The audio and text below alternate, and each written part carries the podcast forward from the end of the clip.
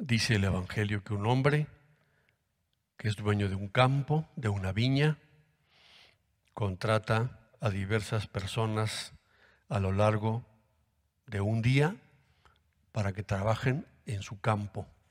Unos comenzaron a trabajar muy temprano, otros ya a la mitad del día, otros ya cuando caía la tarde, y los últimos fueron contratados para acabar la jornada y pues con un poquito de tiempo les pagaron lo mismo, tanto a los primeros que trabajaron a lo mejor ocho horas o más, lo mismo le pagaron a los que trabajaron una hora. Y el señor de la, de la viña les dijo, yo les voy a pagar un denario, y un denario era una monedita de plata que equivale más o menos a lo que una persona o una familia necesita para sostenerse un día. Dios nos habla de esta manera y nos dice que los que llegaron al principio son los judíos que conocen a Dios desde el principio. Y en cambio llegará un momento en que los que conozcan a Dios van a llegar al final. Y los que llegaron después de los judíos fueron los gentiles. Y desde entonces hasta ahora mucha gente va conociendo a Dios ya al final de la historia o al final de su vida y Dios les va a retribuir lo mismo. Que no piensen los que llegaron primero que van a recibir más.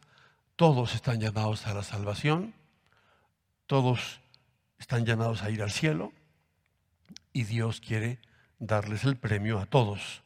Dios quiere que todos los hombres se salven y lleguen al conocimiento de la verdad, como dice San Pablo. Pero fíjate cómo el, Señor de la viña les dijo, les dijo a los otros, a los que llegaron más tarde, vayan a la viña y yo les daré lo que sea justo. No dijo les voy a pagar igual, no. Yo les voy a pagar lo que sea justo. Y lo justo a veces no es exactamente lo que pensamos. Lo justo es, en el caso de Dios, mucho, mucho más de lo que se merecían porque la medida de Dios es la medida del amor. Dios no se está midiendo por, por, no sé, por cuotas salariales, ¿no? No, para Dios, que es todo amor, Él da todo. Él lo justo y también más allá de lo justo. Unos trabajaron solamente una hora y el Señor les pagó lo mismo. A mí me hace pensar esta parábola como y lo he visto muchas veces, personas que no conocían a Dios o que lo conocían y no se acercaron a Él en su momento y va llegando el momento, eso, que va a acabar su vida y se encuentran con Dios al final de su vida. Y Dios les va a retribuir en el cielo igual o hasta más. Porque hay personas que al final de su vida se convierten y en esos pocos años de vida aman todo lo que no amaron antes. E hicieron muchísimas cosas en poco tiempo. Gente que dio un gran salto en su vida. O jóvenes que estaban despistados y de repente, lo he visto muchas veces en esta parroquia, de repente ya, ya dejan de distraerse y se ponen en camino seriamente para vivir su fe. Toda persona está llamada a lo largo de su vida a hacer esto que hoy leemos aquí. Cada uno debe encontrarse con Cristo cuando sea el momento. O quizás se encontraron con Cristo, lo dejaron y luego vuelven otra vez. Porque la vida es así. Comenzamos, nos regresamos, perdemos, nos recuperamos, nos convertimos. La vida está llena de muchas conversiones, siempre. No es una conversión. A lo largo de la vida, Dios nos sigue llamando. No olvidemos esto. El Señor de la viña es Cristo que nos busca todo el tiempo, toda la vida, todos los días. No me gusta cuando encuentro personas que tienen ya como un cierto conformismo por los años, por la vida que han vivido.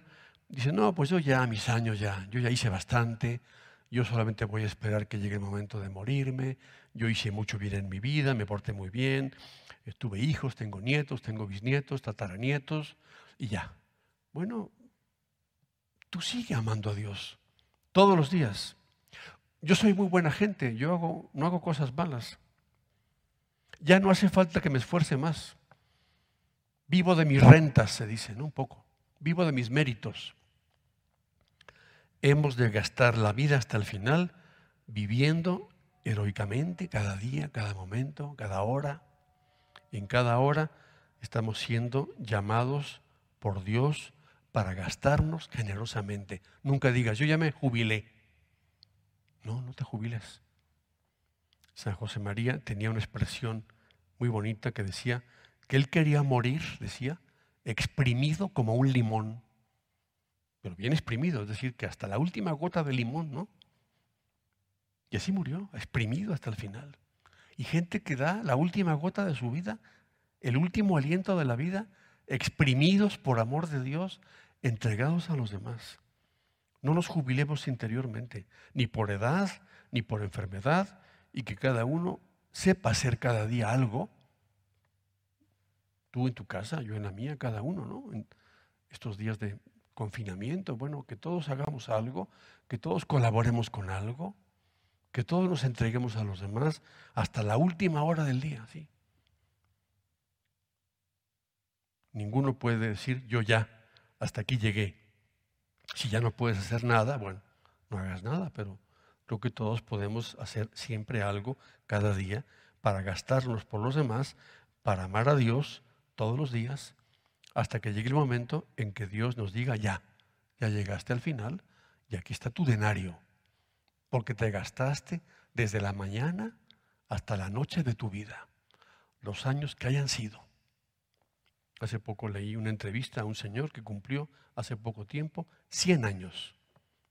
¿Cómo está usted? Muy contento. ¿Y usted qué hace? No, pues soy investigador, sigo investigando, doy algunas clases, dirijo algunas tesis.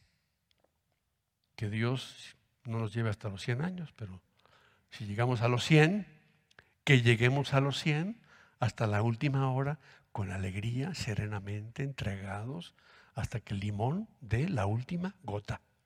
¿Qué vida es esa? Vida de amor, de entrega. Eso es la santidad.